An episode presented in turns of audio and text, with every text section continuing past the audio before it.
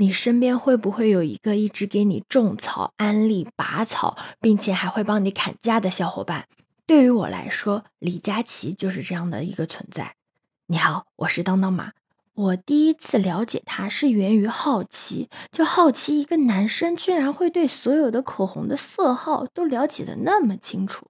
毕竟在他之前，在我的认知里面，男生送给女生口红都是送芭比死亡色的那种。后来是被他的直播间的氛围所吸引，看他跟他的小助理互怼啊、聊天啊，那种工作的状态简直太让人羡慕了，就真的很像一堆朋友在你身边聊天，大家彼此互相安利着最近好用的东西，会不知不觉的被种草，而且在他直播间买东西永远都不用担心真假的问题，这也是为什么许多人愿意在他直播间买东西的最重要的原因。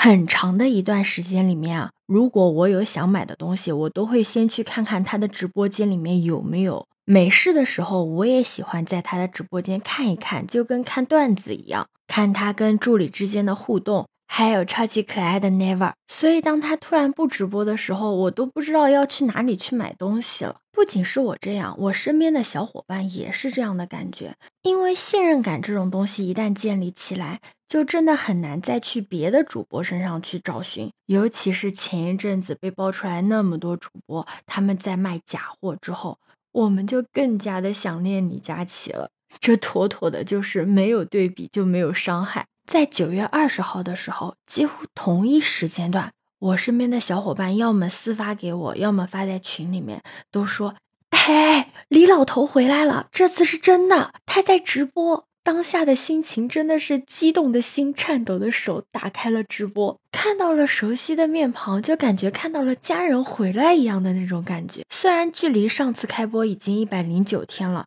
但他这一次回归真的完全没有影响到人气。业务能力啊，也是依旧在线的，大家的手速依旧是那么快。我这次竟然什么也没有抢到，但是你一想到有六千多万人在看，也就释然了。抢不过，抢不过。但李老头说了，明天七点他还会播，来日方长嘛，是吧？而且李佳琦他作为直播行业的顶流人物吧，他从业以来啊，一直都热心于各种公益活动的，什么为希望小学捐款啦。跟朱广权一起参加助农直播啊，为独居老人捐物资啊，还有之前上海疫情的时候，他给自己的每一户邻居都发了物资。他真的一直用他积极乐观的心态感染身边的每一个人，也用他的热情和奉献的精神展现了一个媒体公益人的使命感吧，可以这样讲。怎么说呢？看到他回归还是很激动、很兴奋的。我今天在朋友圈还看到一个段子，说李佳琦回归，朋友圈的盛况也就和周杰伦开演唱会能稍微比比吧。